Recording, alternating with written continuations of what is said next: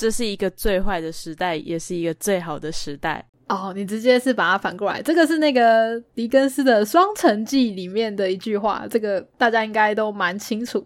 可是《大在时代》里面，嗯，蛮适合把它反过来讲的。刚刚尼佛念的那句是反过来的版本，那原本的版本是这是一个最好的时代，也是一个最坏的时代。这句 slogan 呢，就有点像是《大在时代》这部台剧的一个。写照吧，嗯嗯嗯，其实这部剧的名字啊，都是在讲一些负债的故事，嗯，哎，我们要讲这部作品，是因为它也入围了一些这届金钟奖的奖项，然后我们两个都蛮喜欢的，没错。那跟做工的人呢，我觉得比较像的一点是，它其实都围绕着钱这个主题，嗯，可是。我觉得有一点不一样的是呢，因为它里面的主角啊，跟其他的要探讨的主题，其实跟我们年纪跟处境都比较像一点，呃，所以我觉得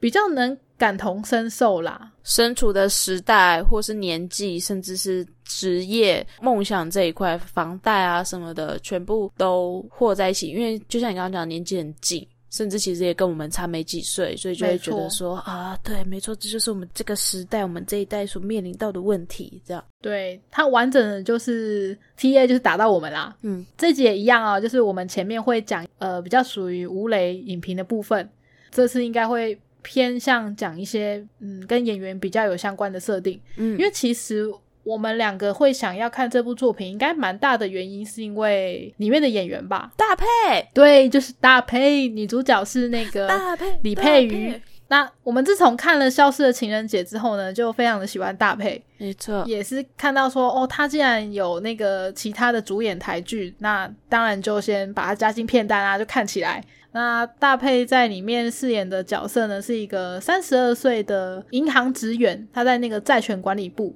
然后为了买房子，非常的拼命，甚至就是下班还会去兼外送，嗯，就是一个每天都非常拼命努力在工作，想要买房子的一个年轻人呐。嗯，而且因为他以前也要背一些什么，就是很学贷啊，然后好像家里也有，咦，家里有欠债吗？我有点忘了。呃，他的设定是因为在很年轻的时候，爸爸就过世了。所以家里就有背债，学生时期的时候就已经是到处打工的一个状态，就已经负担家里的经济。对，因为毕竟家庭的那个支柱过世了嘛，所以这边妈妈要独自抚养这个女儿。然后在房市比较没有炒的这么高的时候，他们也来不及买房子，所以就错失了买房子的机会。这样。嗯，然后他就觉得应该要让妈妈有一个理想中的房子，就非常拼命的赚钱这样。那其他的角色呢，应该算是男主角啊，男主角是那个林柏宏演的，他演的角色叫做杨大气。嗯，那。他就跟大佩是完全截然不同的性格，他是一个很想要创业的呃创业仔、梦想家。对，梦想家，他甚至还有一个 YouTube 频道，就是在教大家怎么投资理财。对，大气老师，对，满口就是说啊，你这个投资哈，如果呃十次投资九九次会赔掉的话，只要有一次你就可以翻倍赚回来这些钱，非常的有风险的一个投资行为。嗯，然后也是。非常油嘴滑舌啦，就业务嘴，然后很爱去到处呃跟人家攀关系啊，就是这边老板那边老板的。嗯嗯，我其实还蛮喜欢林柏宏在里面的形象，我觉得还蛮有趣的，就是蛮少看到他演这样子的角色。嗯，其他的演员呢，我很喜欢的还有黄静怡、小薰，大家比较熟知的可能会是他以前在那个黑社会美眉里面过。嗯，之后他其实呢在。演戏这块有得到蛮多肯定的，像是他曾经有得过台北电影节的那个最佳新演员奖，嗯，然后也得过也是台北电影节的最佳女配角，他得到蛮多关于演戏的肯定，嗯，很多人应该不会只记得说哦，他就是黑社会出来的，他后来有蛮多代表性的作品，像近两年就是除了大在时代之外，还有那个追凶五百天，对，那个我也还没看，那也是在我的片单内，我也蛮期待的，因为他那部的成绩也很不错。那小薰呢？她在这部戏里面演的角色呢，是一个她的丈夫自杀了，然后留下了非常大一笔债务给她，而且她还有两个小孩，就是非常辛苦的要努力活下去，然后要帮丈夫还债这样子。嗯，另外一个应该蛮多人也很知道的一个演员叫做陈浩森哦，很多人应该是从那个客栈心底的名字，对，客栈心底的名字知道他的。他演的角色呢叫做何硕仪啊，他是一个家境非常优渥，可是其实没有感觉到什么亲情温暖的一个小朋友这样子，新鲜人，社会新鲜人，就是有点拱呆拱呆的这样子。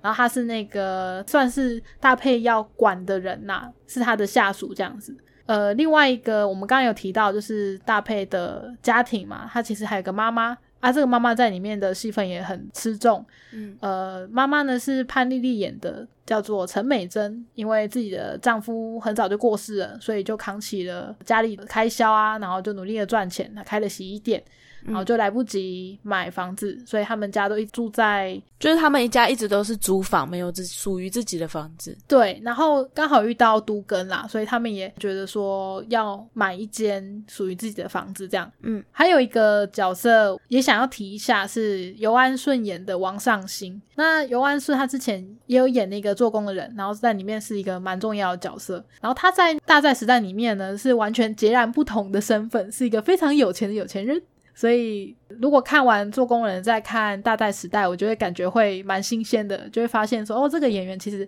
有非常多的变化。啊，我觉得它的剧情，然后故事陈述的方式，有一点让人紧张。对对因为它其实也不多集吧，我记得才六集而对已。它也是迷你影集啊。对对对，所以其实很快就看完了。那在看的时候，你就会想着说啊。这这边发生什么事情？它都断在一个很微妙的地方，你就很想要就是一直接着往下看。然没后错，演员也都很棒，对，表现的很好啦。就是如果你真的是为了演员来看这部戏的话，应该是不会失望的。我觉得大家表现都很棒。我觉得不太会有很出戏的状况，就是觉得说，对对对，哦他就是那个角色，他就是杨大气，他就是周永庆，你就觉得他就是那个角色。对，你觉得这些人都是真实活在自己身边的，嗯就是你身边真的都可以看到这些人的影子，这样。而且虽然我没有看那个刻在你心里的名字，可是因为之前你的评价就是这样子嘛，所以我对陈浩生可能就会有一点刻板印象吧。但是我在看这部作品的时候，这是我第一次看他有演的作品，我觉得这个角色超级无敌可爱的，我很喜欢这种有点笨笨的，可是其实心地很善良的邻家弟弟的角色，我觉得他超可爱的。对，的他在那个刻在你心底的名字也没有演不好，我觉得那部电影的最大败笔就是剪接。好，就是简介的问题。那反正演员还是很不错的啦。那我觉得可以从大赛时代去认识这个演员，我觉得是很好的选择。真的呃蛮推荐大家可以看一下的。我好，那我们非常快就要进入我们的暴雷，暴雷区防雷线画起来，我们要进入暴雷区了，大家自己小心一点。然后记得，如果你真的想看的话，请不要继续听下去，马上把它切断。好，接下来从每一集的发展开始讲起，然后因为它的呃剧集也短短的嘛，我们就稍微带一下，就是里面发生什么事情。像第一集，其实它的开头我还蛮印象深刻的。它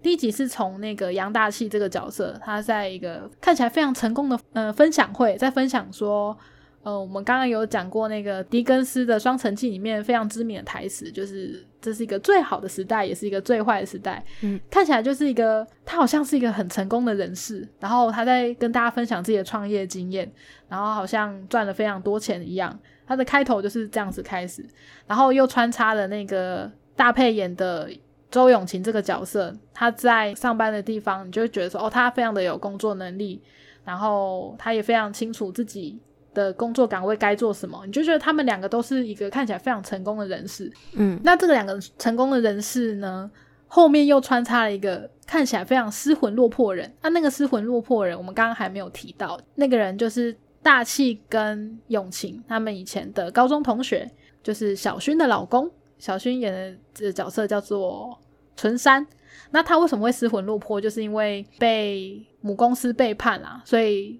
背了一个非常大的债务，然后觉得真的活不下去了，所以整个人看起来非常的无精打采，甚至还就是撞到人被骂这样子。就是一开始是用成功跟呃算失败吗？算是跌落谷底的感觉啦。这种对比开始，我觉得还蛮印象深刻的。嗯然后一开始呢，其实还有其他事件，就是我们刚刚提到的那个陈浩生饰演的何硕仪嘛，他是一个菜鸟。那在这一集的一开始呢，他就犯了一个非常不能犯的错误，因为他们其实工作的地方是债权管理部，他是要去讨债的，就是有些可能欠钱欠太久啊，然后导致就是快还不出来，他们要去帮忙规划说你怎么样去分期啊，然后这样子的分法会让你缴的比较低，然后至少你有办法还债嘛，这是银行非常重要的一个收入来源。那硕仪呢，他犯的错误就是他跟一个铁工厂老板的妈妈讲说，哦，他儿子其实有借钱这样子。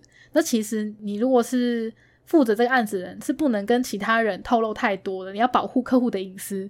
所以他就被那个铁工厂老板就骂到臭头，然后永晴呢就跟硕仪一起去跟这个铁工厂老板道歉，然后一开始你就知道说哦，这会是在讲一个跟钱有关的故事，我觉得还蛮直接就步入正题的啦。嗯，然后刚刚看起来好像很成功的大气，接下来就会到他的戏份，他看起来非常成功，但是他住的高级公寓呢，早就欠了三个月的房租。他甚至为了不缴房租，还糊弄那个管理员说：“哦，我接下来要出国了，所以我可能很忙哦，好几天不会回来。”然后就赶快偷偷跑出去，然后搭上车离开。结果离开之后呢，他其实是去住网咖，然后其实早就已经负债累累了，一点都不成功。然后就觉得，哦，天哪，他真的是靠胡烂嘴活下去，其实蛮厉害的。其实我在看到这边的时候，唯一出戏的地方就是。因为我知道他住的那个公寓在哪，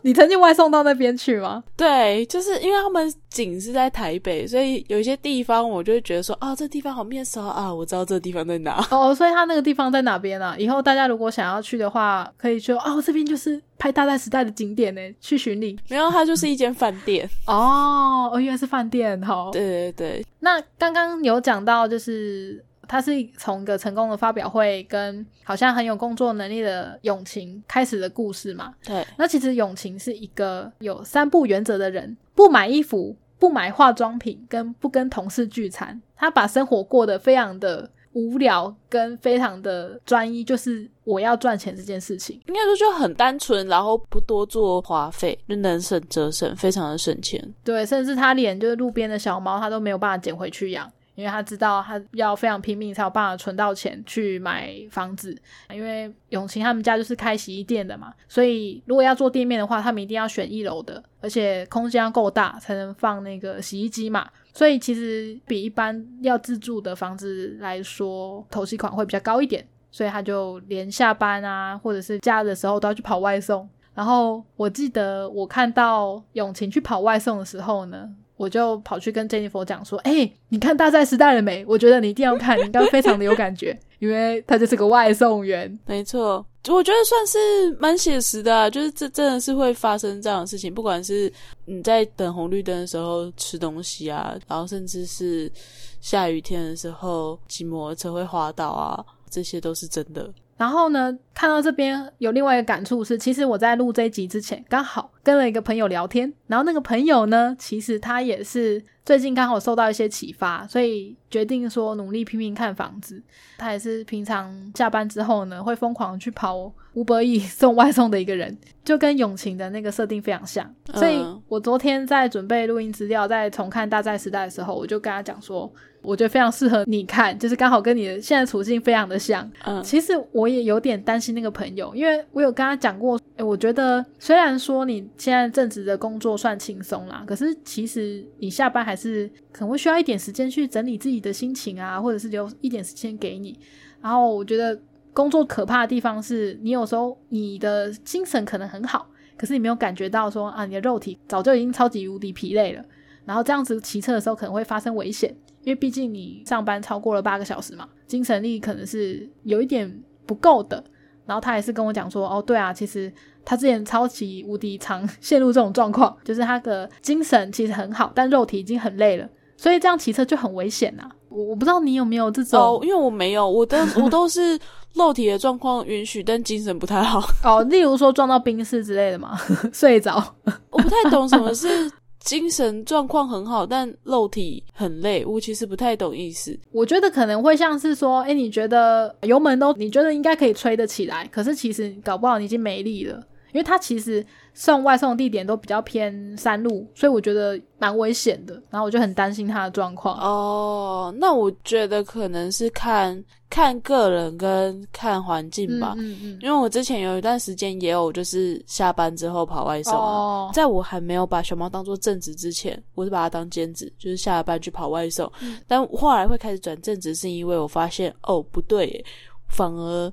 下班跑外送这件事情对我来说是比较开心的事情。我上班超级不快乐的，你发现你的天职我就发现，刚刚我在跑外送的时候，我超嗨耶，仿佛嗑药。哦我会就是边骑，然后就是边哼歌的，哎，好开心啊！耶，我下班了，耶的那种感觉。哦，就人家可能下班是出去玩，然后我在跑外送，就是那心情是一样，就太好了，我解脱，我从这地方离开了，这样。那因为你也没有就是特别说想要呃有很大的花费，所以其实应该是一个当做多赚钱的心态吧，对不对？这不好说。总之，我我觉得就是大家也是要稍微留意一下自身的状况啦。对啊，对啊，对啊，我就是觉得蛮担心他的，所以我去找他聊天，其实是帮他放假，不然那那天本来也是要跑外送的，嗯他可能一个月就休没几天的那种感觉啦，他就是真的非常努力的想要拼房子。那刚刚讲到就是租房子这件事嘛，因为那个永晴跟他的妈妈呢，美珍，她其实是租房子在做那个洗衣店，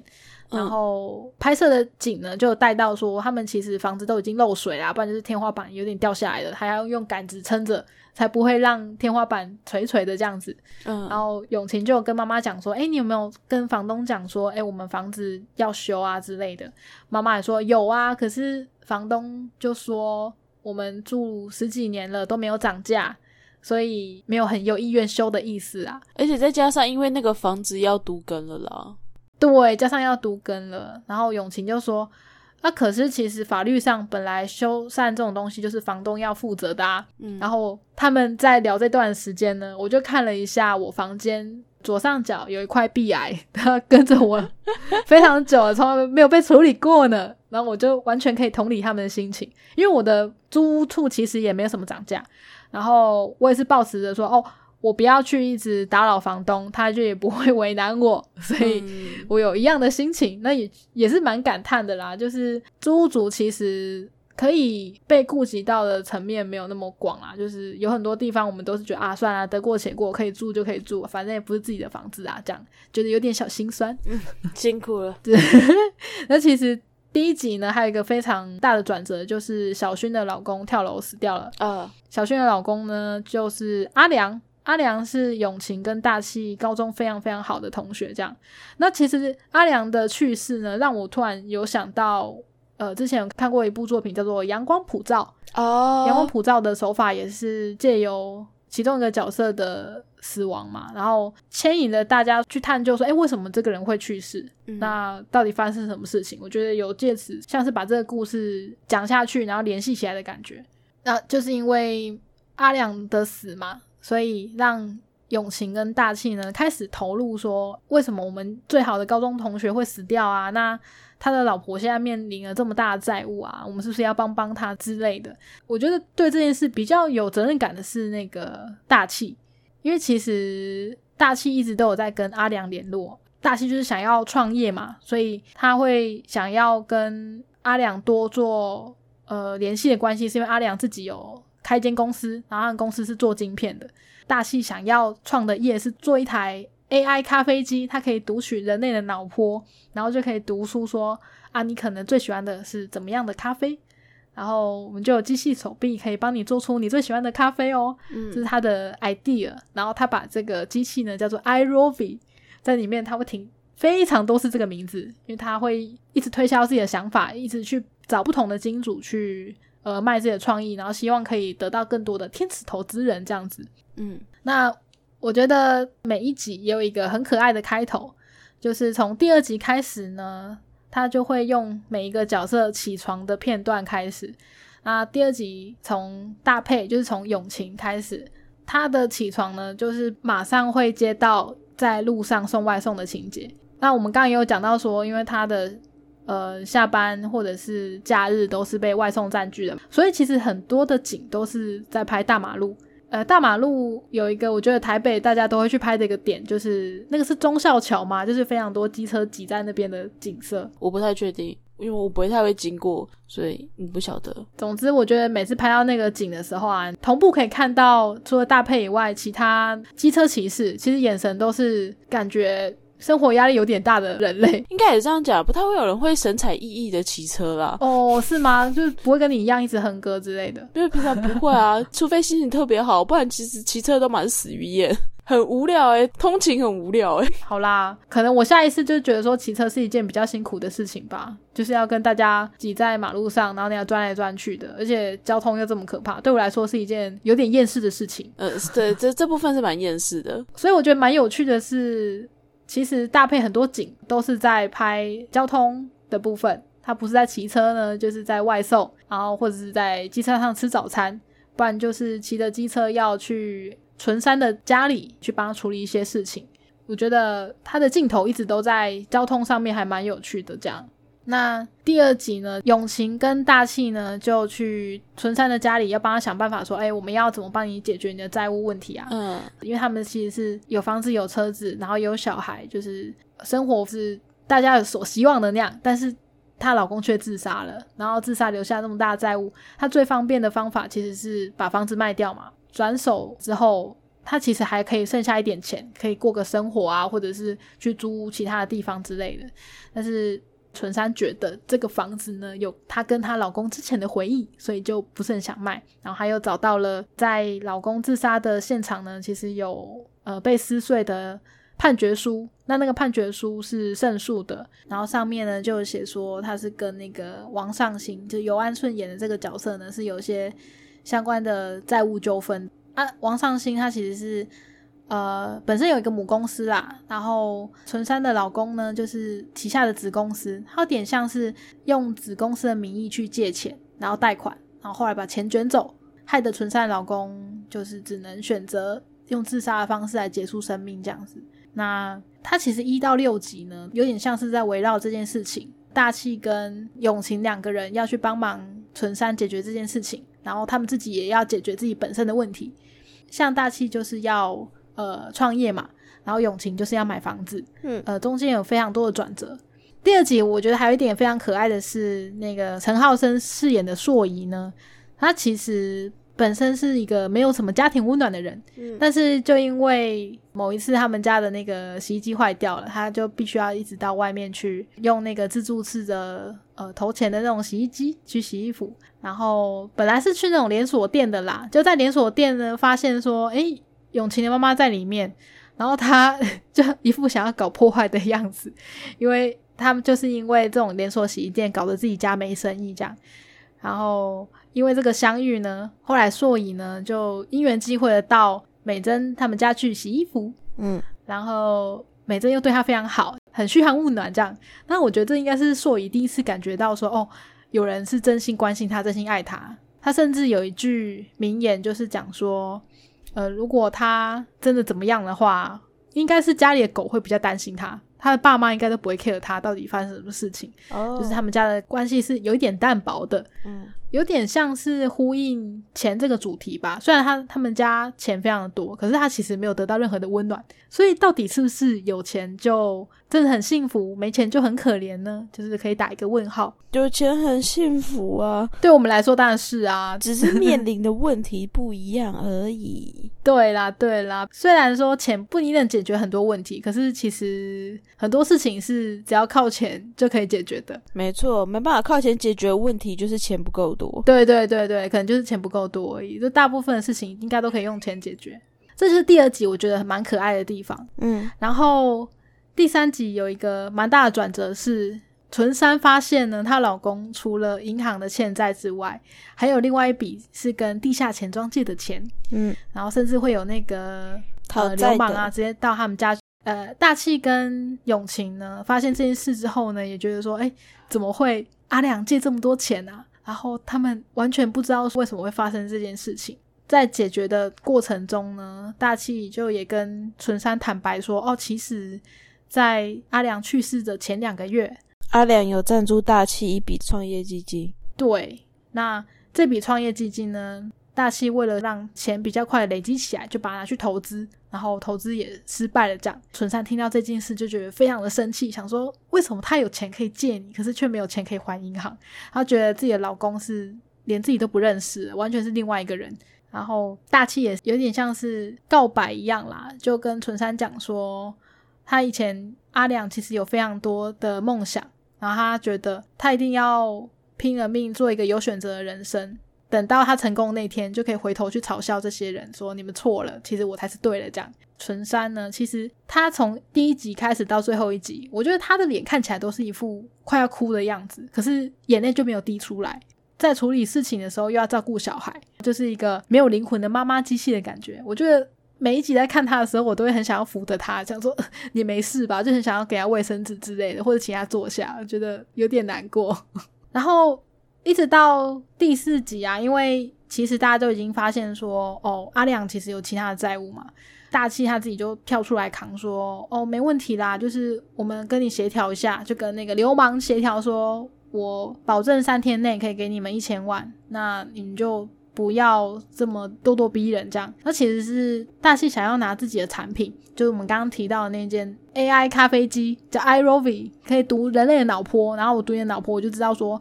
你喜欢的是比较浅焙的咖啡，还是比较重烘焙的。这调出来的咖啡绝对合你的胃口。这样，他想拿这个东西去跟各大老板推销，去募集资金，这样。结果没想到，真的让他找到了，就是天使投资人愿意赞助他一千五百万。可是他要在三天之内呢，就把样品做出来。我觉得其实可能是因为迷你影集吧，所以他就做的有一点扯，没有办法想象说哦，原来这样子的一个只是在雏形的东西，会有人愿意投资一一千五百万。真的，而且三天怎么可能做好样品？对，三天做好样品，我觉得有点太扯嘞。就是到底要怎么样信任的厂商才有办法这样子把它赶出来？对啊。总之，呃，在第四集的时候呢，是一个看似每件事情都有一点转机的状况。可是后来一直到第五集，剧情就有点急转直下。首先是美珍投资失利，就是他可能听信了一些投资老师的话，然后把钱丢进期货里面，结果他的钱就全部就被吃掉了，然后变成负债的状况。然后那个大气的 iRovi 呢，它的 AI 咖啡机设计图发现问题，所以就表示说他没有办法在三天之内把那个样品 demo 交出去。那就没有办法得到这笔资金，就没有办法帮纯山还债了嘛。然后纯山也决定说，他想要把房子卖掉，因为其实他也不是笨蛋啊，他也知道说，哦，大气为了帮他扛这个债务呢，有点像是豁出去了，然后也有点像是呃画喉兰这样啦，所以他决定跟那个流氓谈说，哦，没关系，我就把我的房子卖掉，我卖掉之后呢，我可以先还银行。然后剩下的钱再还你们，你们当然也希望可以拿到钱嘛，所以呢，剩下的我就会慢慢的一个月一个月还你们，这样至少你们也不会亏啊，也拿得到钱。他是自己跟流氓谈判。然后另外一个转机是因为大气的设计图呃产生问题嘛，他没有办法做出来。然后刚好呢，我们第一集有提到的一个呃硕仪的客户呢，就是他之前有。不小心跟客户的妈妈透露说：“哦，你儿子借了很多钱呐，所以呃，现在工厂有点问题，他还不出债。那个工厂呢，就是可以帮助大气做样品的一个工厂，因为一样是铁工厂。然后老板也非常直爽的就说：哦，没关系，啊，你这个东西我三天就赶得出来，我就帮你试试看，帮你改设计图这样子。感觉说好像很多事情就是突然间掉进谷底，可是有有一点点爬起来的感觉。第五集大概是这样的状况，到最后一集。”我觉得它的开头让我非常的心痛，因为我刚刚讲到说，从第二集开始，它的那个开头都会用一个人的起床来当个起头，可是，在第六集的时候呢，是用已经去世的阿良起床的那一天来做一个开头。那他那一天就是非常的精神不济啊，然后早餐也不想吃，然后一看就是心事非常重的样子，连老婆问他说：“哎，你还好吗？”他都没有办法回话。那他果然也是后来就步上绝路了嘛？还有发生蛮多事情，像是永晴，他其实为了妈妈就是非常努力的想要拼一栋房子，所以呃，就每天都很努力去兼差。但是妈妈其实一直都有在跟永晴说，哎，还是我们就不要开洗衣店了啦，没关系，我们就住小一点的啊。但是永晴又非常的不服输，她觉得她就是要拼到那栋房子。然后妈妈终于跟自己的女儿开口说，我其实不想开店，可是我说不出口，我就怕你这么努力，然后自己又帮不上忙，觉得非常的难过这样。嗯，然后他们终于才有点像是把自己心里的话讲出来。然后永晴就是在这个时候摔车的，就看到他在路上一边骑着车，然后下着大雨，一直在回想说他以前其实跟妈妈在看房子啊，不然就是在跟房仲在聊天，在谈判说，哎，我们就是要这样子的结构的时候呢，妈妈好几次就跟他表示说，哦，我们还是不要开洗衣店好了啦，就是没关系啊，我们就租别的地方好了。他其实都知道说，哦，妈妈可能有这个想法，但是他感觉都没有放在心上，所以他就在这个时候骑车不小心摔车了，这样，然后最后还跑去那个阿良自杀的地方，就跟大气约在那边，然后大气就非常的紧张，想说你不要想不开，就阿良都已经去世了，你你为什么要到那个地方去？然后永晴也才跟大气讲说，他之前完全没有办法想象说，为什么他们最好的高中同学阿良会从这边跳下去。他好像那一刹那有一点点了解，说为什么他会这样子做。看到这一幕的时候，其实我也觉得说，哦，还蛮难过的啦。就是本来是一个非常有冲劲的人，然后他可能是生活目标突然间一瞬间被改变了，有点不太能接受这样的状况。嗯，瞬间其实还蛮心痛的，就变成说他们其实借由这整件事件，越来越了解自己高中同学的心情。我觉得感触也是蛮深的啦。然后刚刚有提到说，呃，永琪带的下属硕仪嘛，他其实之前就一直出包，然后公司评估下其实也没有很乐观，所以他就要被裁员。他是新进菜鸟啦，然后在试用期嘛。哦哦哦，在试用期。对，之前已经有被那个经理说，哎，你可能要注意一下。然后永晴就有被讲说，你那个学弟啊，好像状况不是很 OK 啊，那我们会把他裁掉这样子。就他有被告知这件事情。嗯，可是。其实一直到后来，你就会发现说，哦，硕仪是一个心地很善良的人。然后他为了要真的帮助那个债务人，所以做了非常多的努力。甚至那个铁工厂老板后面还送他水果，然后感谢他说，哦，因为你帮我把那个还款的分配表，他那个时程表弄得很 OK。他后来也非常顺利的又接到了很多笔订单。他其实是在那个时候才觉得说，哦，我对这件工作。呃，是非常有成就感的。他觉得说这个工作对自己是很有意义的这样子，可是又被告知说，哦，你可能要被裁员了这样。嗯，然后另外一件事就是大气发现自己的 i r o v 竟然被抄袭了。以为是一个天使投资人，可能对自己的产品非常有兴趣，结果是个抄袭仔。对，结果那个老板呢，就是在他说明这个机械功能的时候呢，早就已经全部都记下来了，然后抢在大七幺发布自己的产品之前呢，就已经先把产品做出来了，就是是在他的那个发表会前。那我就觉得说，干也太贱了吧！就是到最后竟然是。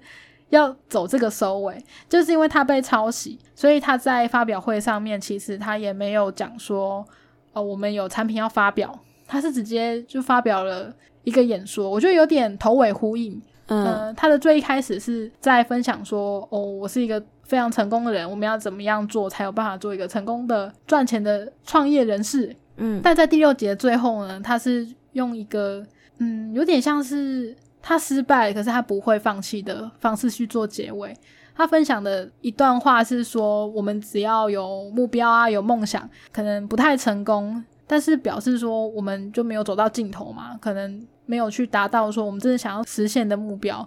但是如果我们还记得说我要去努力的话，就可以一直去竭尽所能的拼到最后。这就是他最后留下来的话，这样，我就觉得。他其实真的很厉害，虽然看起来好像痞痞的啦，然后天马行空啊，然后又假装自己好像很厉害的样子，可是他为了自己的呃目标跟梦想是都没有停下来过的。嗯，我就会回头想想自己说，哎，那就是现在这种时代，我自己到底想要的是什么？虽然说这部剧呢，可能讲到很多钱的问题啊，很多现实的问题，很沉重，然后也会想到说，哎，里面的人跟我一样的背景，一样的工作，或者是。可能遇到一样困难。可是我觉得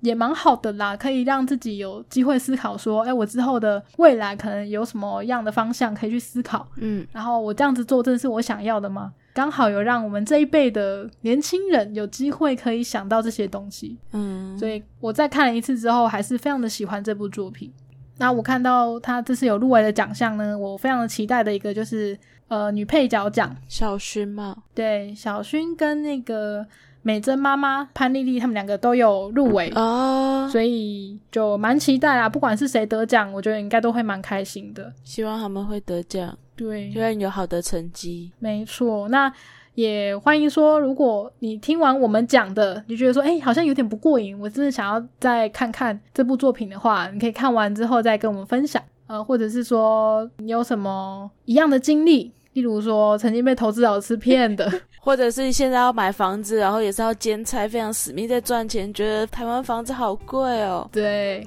或是我不想努力了，然后去找个有钱的干爹干妈靠的人，可以跟我们多多分享这方面的资讯，说不定我们也需要。好啊，